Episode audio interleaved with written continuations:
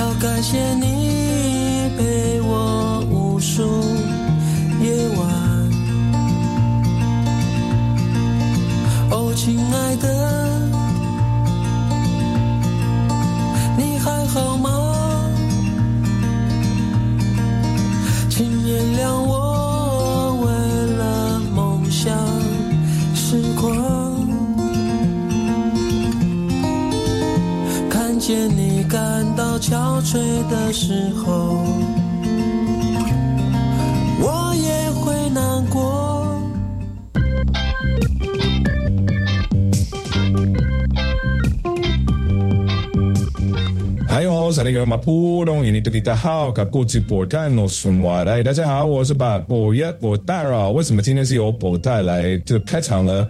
因为今天呢，我要跟大家一起分享原住民的讯息。哎，不大不要乱搞啊！这这个是我的节目，我是把右啊。今天不大呢，这个以这个特派员的身份呢，来跟我们一起聊聊新闻。但是他今天要这个以这个问答的方式呢，来跟大家一起聊天哦。好，那今天如果你真的想当这个主持人呢？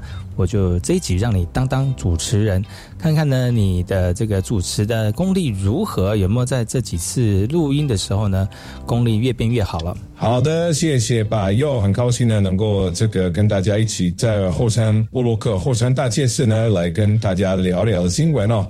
但是呢，我还是要请我们的那个把又来跟大家聊聊，就是你这几天在这个原住民新闻当中呢，看到哪些值得推荐给大家的原住民新闻焦点呢？好的，首先原住民的一个第一个新闻焦点呢，我们来看看来自于在这个呃这个卡纳卡纳富的活动啊。其实台台湾的卡纳卡纳富的这个这个呃附镇呢，已经在前几年这个已经列入列入列入到原住民族。内了啊，那为了让更多原住民族的小朋友啊，或者是我们刚认识原住民自己族群的这卡纳卡纳夫的族人朋友呢，更了解自己的文化，也透过这个向下扎根的方式呢，让我们的文化扎根在我们年轻人的心里面呢。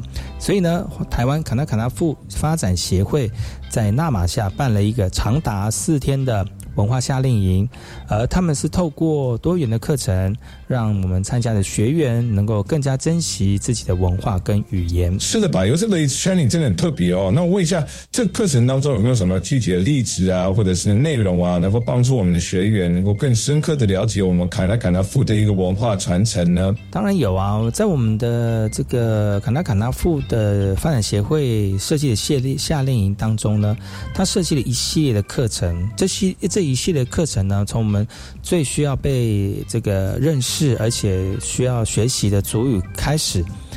这个主语的学习是透过我们的这个引导，让我们的学员能够一步一步的来参与我们卡纳卡纳富的一个文化学习，特别是语言。那除了主教授主语之外呢，他我们的卡纳卡纳富这个发展协会呢，也一步一步的让我们的这个参与的学员呢，能够学习如何。创制造家屋哦，来建造家屋，在这一系列的活动当中来实践、来体验我们传统文化的一个深刻内涵，而且呢，也。这个在研习当中呢，涵盖了像是有服饰啊，还有歌谣等等的课程，然后让我们的学员们呢，能够很全面性的了解我们族群的历史跟族群的一个价值观。嗯，听起来真的还蛮有趣的。那白又问一下，就是在学员的反馈当中呢，你可以举几个例子吗？就是说明他们对这些的课程的回应跟感受。在里面呢，其实有两个学员，一个王林，一个雨点哦。他们表示呢，他们已经是第二次来参加卡纳卡纳富协会的夏令营了，认为在制作家务的课程非常的有趣，因为呢，在这个制作的过程当中，可以代表着我们卡纳卡纳富的男生，呃，能够制作家务，就表示你能够成你成年了哈，也透过制作家务的方式来呈现这个成年礼的过程。所以呢，他们的分享呢，就觉得，哎，对于自己传统文化非常投入，也非常的喜爱。其实他们也觉得，如果能够有一个学习自己族群文化的一个方式，跟这个你能力的提升哦，对他们来说，对于文化的认同以及自信心呢，也会提高很多。嗯，真的是很棒哦。那他们在夏令营当中，我强调了厨艺传承。其实在这个厨艺传承当中，我相信对学员有很大的影响。有什么样的影响力了？白优？呃，我相信一般人都可以很深刻的了解到，语言真的是非常重要的工具哦。那在原住民的族语呢，这个在这几年的萎缩，还有教学的这个耆老们慢慢的凋零哦，那足语的学习越来越困难了哈。当然，足语的传承呢，在课程当中是非常重要，而且非常希望能够透过有效的方法跟系统哦，让我们的学习的过程当中能够非常的顺利，而且呢，呃，效果也非常的好。他们在协会在投入这个课程的设计过程当中哦，希望大家能够在同时学习族群文化的过程里面来学习族语，这样不仅可以把个好的地理方式跟传统的知识，呃，加深在体验文化的一个过程当中，因为这样的学习方式能够帮助族语啊不断的传承，不断的延续。不断的练习要，让更多人能够呃长时间的使用的语言哦，这样就不会被忘记了。而当然很重要的就是要加深我们学员对于卡纳卡纳富族群文化的一个认知哦。嗯，对于协会未来这么这个这样的办的夏令营，我相信将会办更多类似像这样的一个文化深度的夏令营哦。那他们有什么期待吗？他们的学员在上完课之后，他们希望啊，透过不断的这个夏令营的活动，让更多人来参与这种文化传承的活动啊，然后透过这个活动呢，来实际的参与、实际的体验，才能真正的了解、珍惜我们自己的传统文化，我们也才能持续的努力哦，把这个必须要留下来的文化资产呢留下来，包括像是语言呐，包括家务的建造等等的一个元素哦，呃，让我们卡纳卡纳富的文化呢，能够在未来绽放开来是这些把友。其实我觉得这次夏令营，好像看得出来，可能肯纳夫对自己传统文化的一个深刻关注哦，跟重视。所以呢，透过参与活动啊，学生呢，这个不仅可以学到卓语，还有机会能够实际参与家务的一个搭建跟传统的活动。其实这样的一个体验呢，真的是非常身临其境哦。对我来也，对我而言，真的是非常印象深刻。啊，然而这次的活动也不露出像族语的衰退啦、文化损失等等的问题啊。如果没有更持续的努力哦，这样的的这个宝贵的传统可能就会慢慢的消失了哦。所以呢，我还是希望认为，除了用夏令营这种方式，政府跟社会共同合作、共提供支持之外，其实我们也要设立相关的教育课程跟资源，来确保这份文化能够在未来继续传承下去。接下来这则新闻呢，来自于台东海端乡的哦。台东海端乡最近有民众通报，有一只这个台湾黑熊受困了。保育团体跟林业署呢，也协助救救呃救治之下呢，呃，族人把这个台湾黑熊命名成为李高万，李高万哦。经过了四个月的照顾，台湾黑熊也慢慢的恢复健康了。那部落族人祈这个举行祈福仪式之后呢？同那个会会同林业署把它放回到山里面去哦，而这个过程当中呢，其实呃，这这过程非常的呃顺利。那也希望我们这个照顾了四个月后的李高万呢，能够持续的健康，然后回到自己居住的山林当中呢，能够呃游刃有余的生活，而也也不希望被猎人来看到了。嗯，白佑，我对这个救援跟保护的措施都是深感敬佩的。那我问一下，这个受困的黑熊哦，在经经过几几个月的治疗之后呢，现在状况如何？而部落的族人呢，在参与这个过程当中呢，扮演什么样的一个角色来来协助这样的黑熊，呃，受伤的一个状况呢？那，其实这个台湾黑熊呢，是一只大概三岁的雄性亚成熊，那它的右前肢呢，曾经有部分坏死了，但是经过四个月的照顾之后呢，它已经恢复了结实的体态，那体重约五十五公斤，那现在状况也非常的良好。那在这个救治的过程当中，我们的部分族人、部落族人呢，也扮演了非常重要的角色。不单单只是为我们族这个熊呢，来特取了一个特别的名字李高万哦，而且在野放的这个之前呢，也进行了很多次的巡查，而且使用红外线相机来确保野放环境的一个安全哦。所以呢，在这四个月当中，让它能够恢复到身身体健康之后呢，还是要回归山林，让它在熟悉的环境当中呢生活下去哦。这个才是在这片土地上面生生命。环环相扣，生活生生不息的一个过程。嗯，哎呦，这个你刚讲到那个野放的问题哦，所以我对这次野放似乎有一些特别之处，你可以具体说明一下这个野放有什么样的一个细节吗？是的，不大。这次野放有个特别地方哦，就是台湾黑熊保育史上第一次由部落族人来协助进行野放，而这个这个呃黑熊呢，呃李高万呢。被野放后的三个小时之后呢？呃，他们的中心也接收到了卫星追踪发报器的回传讯号，未来呢会持续透过卫星定位来监控它的动向。如果它靠近部落周边呢，也会采取必要的警戒措施来确保人熊的一个安全。是的，把哟，这次事件真的展现出部落跟保育机构的合作是非常重要的，所以也提醒我们的野生动物保育的挑战跟需求需要被看见的啊。那这一次的台湾黑熊救援跟保育案呢，也显示了多方合作在保保护野生动物和生态系统方面的一个重重要性。不仅呢是保育团体跟林业署，部落族人也在这个过程当中发挥了关键的作用。那除了透过他们的参与，也看到人类跟自然之间的连结，以及要怎么样在我们野生动物受困的时候呢，来提供一些帮助。那虽然这样子，我们看到的是好消息，但是也提醒着我们，野生动物的保育呢，这是一个持续的努力，也需要更多人的参与跟支持。那我们也必须要找到更多的方法来平衡人类的生活跟自然环境之间的关系。这来确保我们生态系统的一个健康跟多样性能够持续的存在。同时，我们也提醒，就处理受伤野生动物的时候呢，必须要考虑到野生本野生本能的合适适应性的一个能力，这样呢才能确保成功也放了能够顺利的生活。好的，不大。接下来这个新闻呢，是来自于自主管理狩猎的。其实，在自主最近试行了自主管理狩猎的一个阶段当中，部落族人呢，除了可以用红外线，呃，来协助监测野生动物的一个数量，而且回报狩猎的一个情况之外呢，希望能够把科技跟狩猎来做结合，来简化一些行政程序。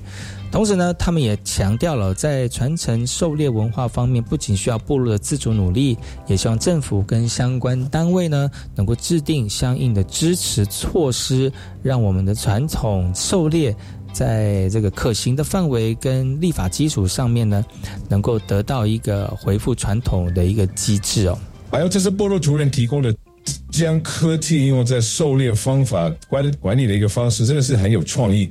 那他们到底是怎么样来进行的呢？好像是听说用这个手环来运用的话，那他们有没有提到，就是怎么样让狩猎文化能够结合教育的一个元素呢？是啊，不大。其实，在部落当中就有一个提提呃成员就提到了哦，他们希望能够设计一个手环。这手环呢，可以记录猎人的行径，而且透过 GPS 追踪功能来将资料上传。那甚至也可以透过按钮来记录猎物的一个情况，而且拍照上传。而这样的一个科技应用哦，可以是简化狩猎文化的一个过程，同时呢，也提供更多的数据用在管理、用在研究上啊。另外呢，部落还有一个成员也提到了，就是把狩猎文化融入到教育当中，可以透过学校的课程来传承跟教育年轻的一代啊，然后让他们能够更了解、更尊重传统狩猎的一个文化价值。嗯，哎呦那除了这个男生在狩猎当中扮演很重要的角色之外，那女性在狩猎文化的角色当中，是不是也有另外一种诠释的方式？还是他们是在保护土地跟农作方面是扮演比较大的角色？你要不说你猜就是女性跟这个文化之间角色关系吗？不但你问的很深哦，根据报道呢，其实女性在狩猎文化当中扮演不不可或缺的角色。那除了参与狩猎活动之外呢，其实女性在保护土地跟农作方面也有非常重要的贡献。那在报道里面就有一个居民就提到了啊，因为猎人经常会在他的农地啊，就是这个女性猎女性同胞族人的土地的农地旁边活动，所以呢，他也特别关注他们的行动，来确保他们不会造成农作物的伤害跟损失。所以这也反映出女性在狩猎文化当中角色不仅是参与狩猎。而且还包括像是保护地土地、保护环境，以确保生态平衡跟社区的一个健康。哇，把又细心的解答哈，其实这次的报道让我觉得很深入了解到狩猎文化当中多元的一个样貌，跟部落族人如何在我们现代社会当中来努力保保存、努力保护、努力传承这份非常特殊的一个文化。同时呢，他们也提到了猎枪管理的一些议题，这的确真的是需要重视跟和平的一个问题啊。那在这个呃这个文章里面呢，也凸显了我们部落族人在狩猎文化的保护跟管理当中是非常积极参与的，不仅提出了应用科技的一个创新方式来简化行政程序。同时，也强调了狩猎文化的传承应该跟教育相结合，来确保我们年轻一代能够理解、能够尊重我们的传统。那另外呢，报道也凸显出女性在狩猎文化当中的角色，她们呢是保护土地跟环境方面非常重要的一个角色。但是我们同时也要注意到，现代社会的发展跟法律规定可能会对传统的狩猎文化带来挑战，所以我们需要更专注。尊重文化传统的同时，也要找到平衡点来保护野生动物跟生态系统，同时确保社区的繁荣跟安全。以上就是我们步入大件事。我们先休息一下，进下广告。广告回来之后呢，再跟大家聊聊更多有关于原住民的讯息。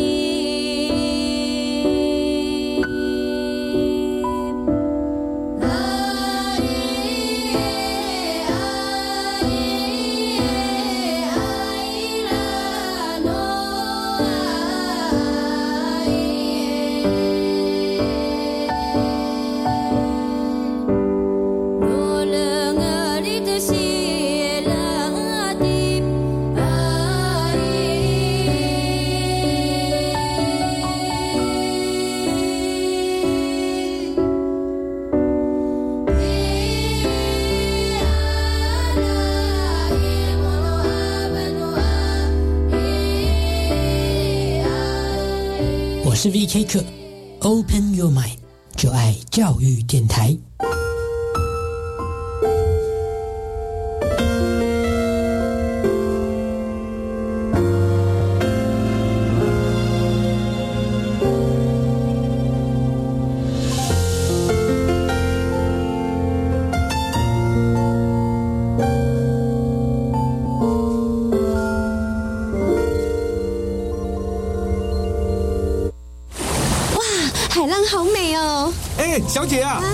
风季后要特别留意气象资讯。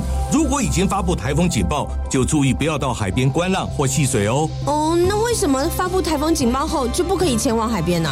因为哈受台风影响，当海面的长浪靠近海边，会形成突然的异常大浪，让在海边观浪戏水的游客来不及逃生而被卷走。哦，好好好，非常谢谢您提醒哦。以上广告由消防署提供。哎呀，好热哦！哎，开冷气。哎，冷气是吃电怪兽哦。不过啊，只要简单清洁保养就能省电哦。我知道，滤网每两到三周就要清洁一次，可省十趴冷气用电，还能让室内空气清新。记得冷气滤网要用软毛刷和清水冲洗，冷气才能又凉又省电。今夏省电，从洗滤网做起吧。以上单元为经济部能源局广告。哎，司机大哥，最近生意怎么样啊？跑小黄哦，还可以混口饭吃啦。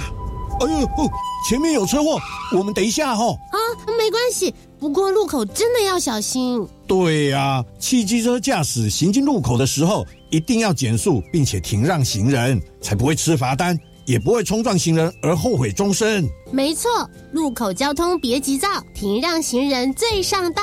小姐，你内行的哦。以上广告由行政院提供。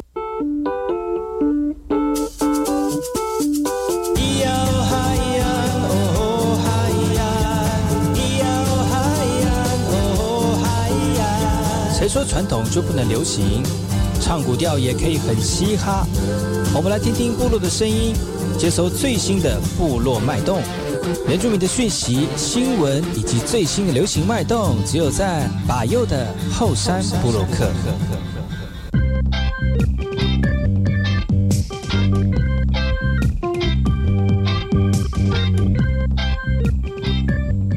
萨利格格马布隆伊尼多吉大好，卡过去巴佑努斯马来，大家好，我是巴佑，再次回到后山部落克后山会客室节目的第二阶段呢，邀请朋友来跟大家一起聊聊天。今天邀请的朋友是哪一位呢？邀请到我的这个青梅马祖，我们的撒样安南先生，哎吼，哎吼，萨利格马布隆吉萨样公安诺马古。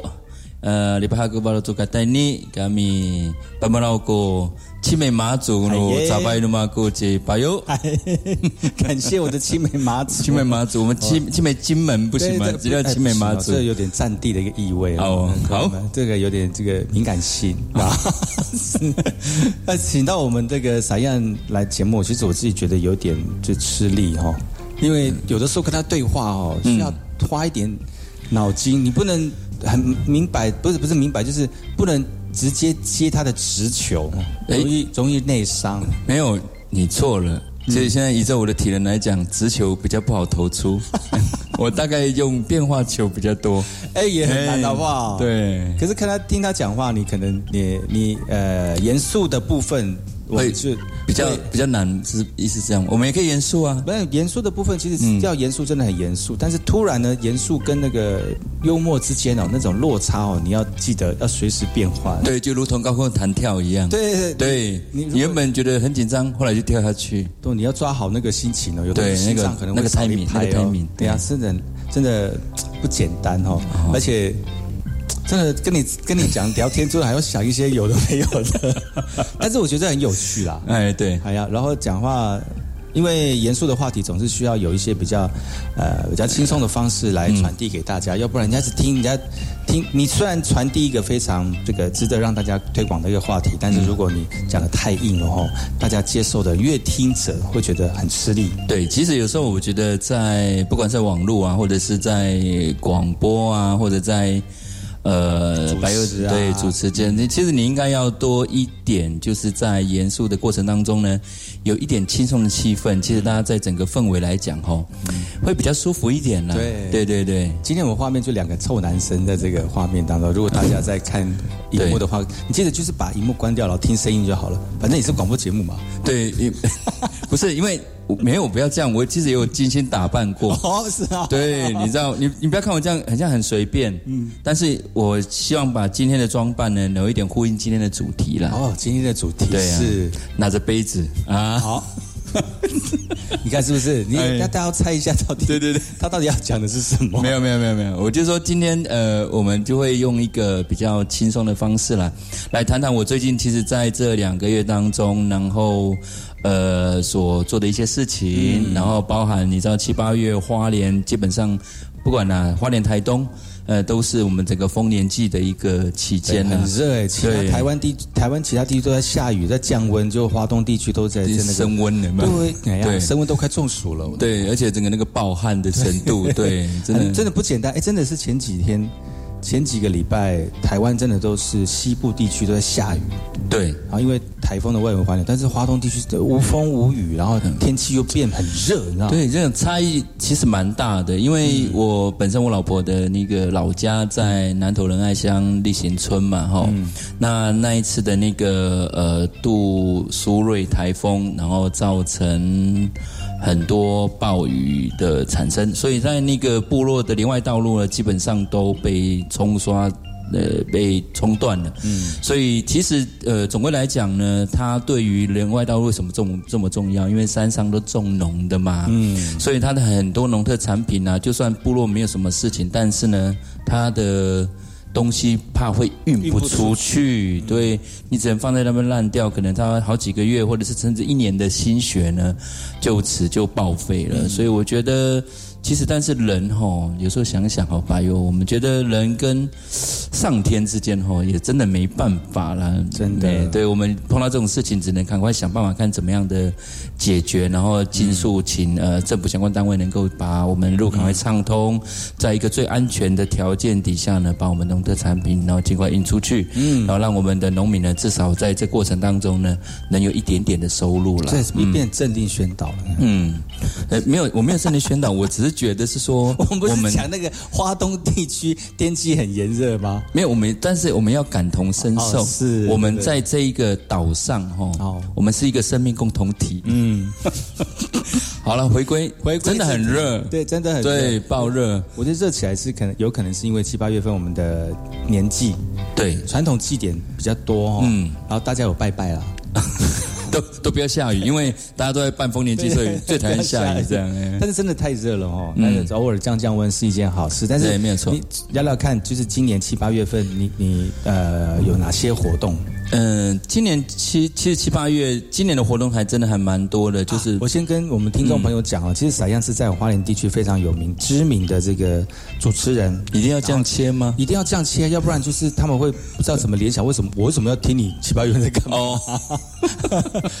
可能就是呃，我们要有新粉丝嘛，哈。哦，对，虽然现在正在收听节目或收看节目，都是你一些这个呃铁粉哈，铁铁粉对但是现在有一些就是那个什么那个新粉丝想要知道一下。哦好因为闪燕他自己本身呃在公部门上班。也不用讲那么细了哈。哦，对，我只有讲公部门而已啊。那但是呢，我其实有在做其他的工作啦。对对对，因为呃，大家都现在年轻人都比较喜欢斜杠嘛，吼，总会找一些呃自己感兴趣的东西来做，就像白鹅这样啊，有一些对多才多艺呃对。对，那不是做那个体适能空间呐、其实他扩展了非常多的项目啦。我觉得这个就是他自己喜欢做的事情。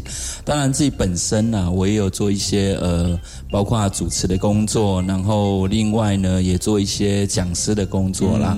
那其余另外还有做刚刚讲到的公部门的工作，其实。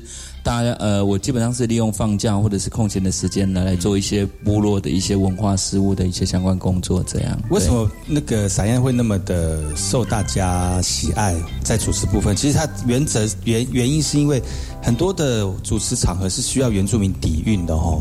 那那这些活动呢，就是需要靠这些原住民底蕴去呃去增加这个活动的丰富感。那如果你自己本身又不是很了解，那可能这个你就不是一个很称职的主持人。但是因为我们撒样他自己本身就是我们花莲那个呃阿里亚基的。这个青年，青年啊，还算青年呢，吼，可以啦，算是青年啦，青壮年。青壮年呐，好了，壮年了，也不是壮年。不直接跳老年也不好啊，因为还有后面还有很多 很多人。还有还有瓦蒂在上面，所以呢，就是呃，也由于这个呃原住民的底蕴哈、哦，让他让我们撒亚呢能够在呃世世界的场合当中呢去发挥在文化当中的一些影响力啊，嗯所以呢，他在主持这个部分哦，特别是原住民的领域当中呢，是非常受到大家这个青睐的哈、哦。所以今年今年有哪些活动你觉得很特别的？要不跟我们听众朋友聊一聊？呃，今年其实比较大一个比较参加比较大的一个主持活动，就是我们的花莲县联合丰年节的活动了。当然，白佑在这边哦，他基本上第二个场次的那个主场地的主持人了哎。别这么说，哎，这一次叮叮叮叮，开始 round two。Round two, yeah, that's right。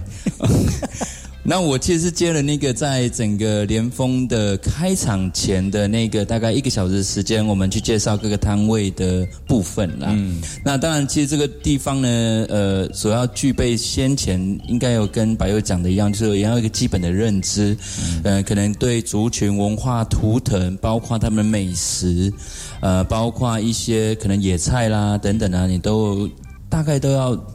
知道一些，其实今年开始有这样的直播的，没有，他已经好几年了。嗯，对，好几年了。他其实是，呃，但是呢，呃，也也也这样啦，就是上线的人数，其实今年算是往年的最最高峰了。哦真的还假的对，上就是直接在线上观看的人数。所以你是网红了哈，嗯，你也是网红了，我是网鱼比较多，网红。还是网妖？哎，我是往事，啊 只能回味 啊，好不好？好了，我们是往事了哈。那其实过程当中，我我觉得啦，其实当大家能够呃深切从呃网络世界里面去直接到现场的感觉，然后让大家呃吸引大家，最重要是吸引大家能够来到现场呢。一起来感受我们的那个联合丰年节的热情、美食、文化，就像一个嘉年华会一样，让呃我们来到花莲的朋友呢，能够呃有一个地方呢来去一起去呃。这个算是综合性去认识我们的、呃花莲的六大族群，初步的体验一下花莲，对对，没错。那，嗯，那你觉得这样的一个直播方式对你的呃之前的这个主持有什么样不一样的感觉吗？那其实我觉得跟之前主持不一样的感觉，我我喜欢这样的主持的感觉，就是说跟呃部落的族人，包括摊商的老板、老板娘呢，非常近。近近距离的去接触，然后跟他们聊天，然后跟他们互动，然后介绍他们的呃最特别的美食，包括可能手工艺品，然后农特产品等等。嗯其实，在过程当中，我觉得很喜欢的感觉就是跟自己族人在一起，然后聊天开心，也顺便把最好的产品也介绍给大家。我觉得这个过程是让我最呃感到欣慰，也觉得最开心的地方。这样。那你今年搭档是跟去年是一样的吗？哦，不一样，今年是特别请到那个呃，算是他。据我所知，他是做平面的模特儿啦，哦是哦对，然后他也是网红，呃，他的粉丝量 IG 至少有几几十万吧，真假的？真的，天哪！对他算是往，我们大概是几十个人，嗯，他是几十万人，对我们是几十个人，哇，对差好多、哦。对，所以你他就在旁边看着，然后他你的你的粉丝也变多了，对不对？呃，对，相辅相成啊，真的，对。不是，然后相辅相成，我不要把人家的粉丝给拉低就好，我相辅相成。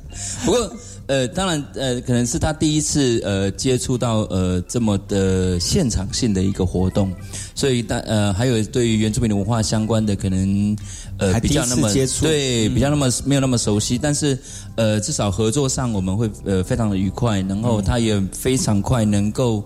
呃，就是我们在互动、在衔接的上，他也都可以接得到。对啊，三天你都跟他一起合作吗？。对，三天我都跟他合作。对，那你觉得跟这样的一个现代一十几万人的粉丝群的一个在网红，你觉得这样的他为什么会那么红？有没有什么的原因在？我觉得第一个是他本来的呃就漂亮，就真的很漂亮，真的很漂亮，就是。呃，不管是服饰的搭配，跟它整体的造型，其实都已经在视觉上就让人家觉得非常的舒服。嗯，然后一个舒服，那一个不舒服，对不对？刚刚好有一个层次，那个层次对，然后就是有很很大的落差，跟对比，然后人家觉得哇，原来我们喜欢的是这种的，这样有没有？就是越来粉丝突然变多，这样 更多这样更多。然后其实我觉得呃，在呃本来就在网络网络的这样的一个平台，你就必须要有呃特别的地方，嗯，对，然后多特别，好想知道啊，你们私底下有没有什么私底下他。呃，主持的一个什么沟通啊，或是默契的培养这样。呃，我们每一次解主持完就会做一个呃沟通，然后跟导演、跟那个主播、导播，然后导呃，我们在三方在讨论说，我们应该怎么抓那个画面，我们对话怎么衔接，包含你主要负责什么，我负责什么，然后中间，然后我比较像是主的部分，然后他来。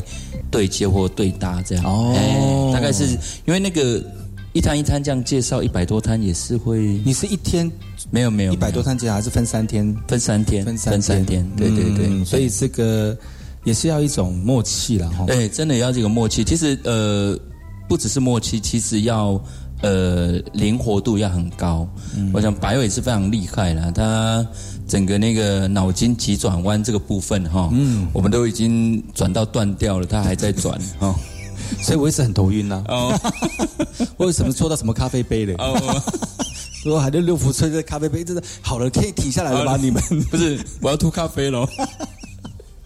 但是其实就他们能够呃那么多的粉丝，我相信是真的是有目共睹的对对对，没错。而且在直播的这个现场当中，你要去逻呃讲话的逻辑，还有这个镜头的语言，对啊，如何去带观众看到该看的，而不是你在镜头外讲话，你到底在讲什么？这样子就不对了。而且还有一种就是呃，我觉得还另外一个有趣的地方是，你跟你对话的那个人的互动感觉，嗯，对，因为他会突然。就会有一个可能，突然他就跟你跳舞，突然就会非常放大声量，就是有一他的展现的那种另外一面，这样。就人来疯，对人来疯那种，对对对，你不喝哦，哎，不是，我没有，我可以现在等下再喝，不行，你现在要喝什么的，那类似这样啦。那我觉得这个就是看主持人在。经验上的临场的反应，看能不能把它转啊，或者是让它做最好的结尾啊，或者在过程当中怎么跟这些的摊商的老板来讲做一个互动啦。我觉得这也是你的自己的主持风格啦。嗯，你的风格就是喜欢跟大家互动，多一点互动，因为互动才有色彩嘛。要不我觉得你读稿机啦。哦，对啊，对不对？对，你不是属于读稿机。我其实不太像读稿机，因为我其实是。会习惯跟人家一起主持，嗯，然后我会从你讲话的内容当中呢，再拉出我的话，嗯，我我我是习惯我的主持其实会比较习惯这样，嗯，今天节目非常高兴能够邀请到撒样来到节目当中哈，那是我们的花莲原名主持一哥。啊啊，所以呢，今天我们要跟大家啊分享他最近呢这个主持的一些这个有趣的事情，我们先休息一下，听首歌曲，然后再回来今天的节目。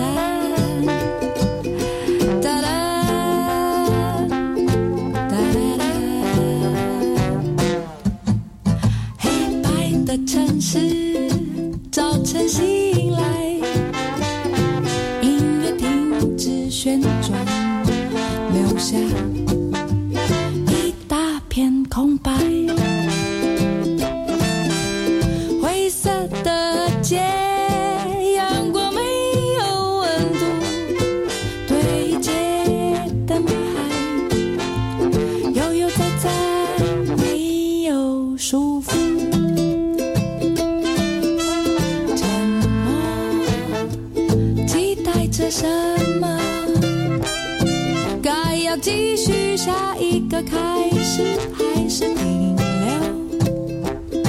为什么？给一个理由，不要继续这样的生活，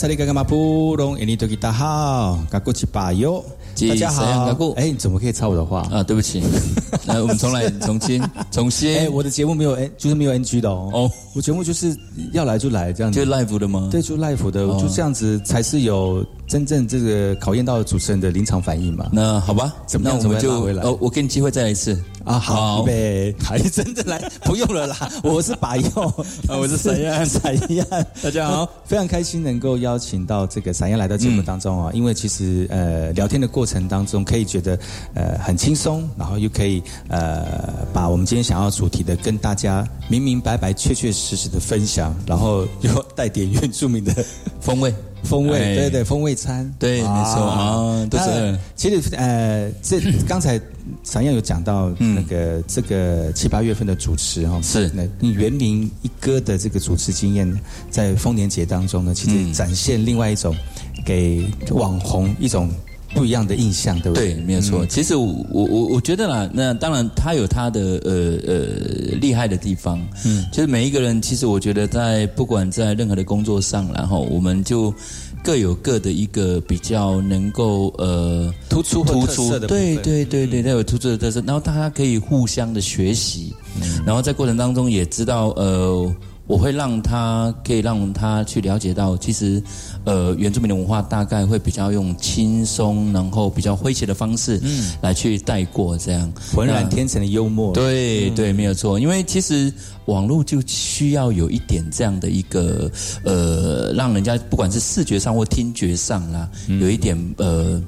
算是有一点让你吸引他继续想象啊，继续听、继续看的那种感觉，所以我们就尽量会朝那个方向来去做一些呃一些主持的那个内容，这样。可是我看直播，我都只看你呢，啊，因为你因为因为就你真的就是很抢镜头。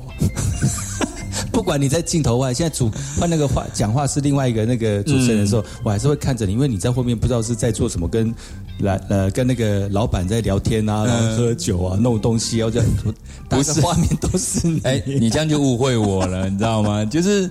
有的时候我们是跟老板就讲快，我要赶快拿一个产品出来，哦，一定要赶快跟老板讲啊，赶快拿出来，这个东西可以，你要你是不是要主要主推这个？嗯，然后我赶快拿出来，然后给那个在镜头上面给所有的人看得到，然后让大家不只是呃透过我们形容。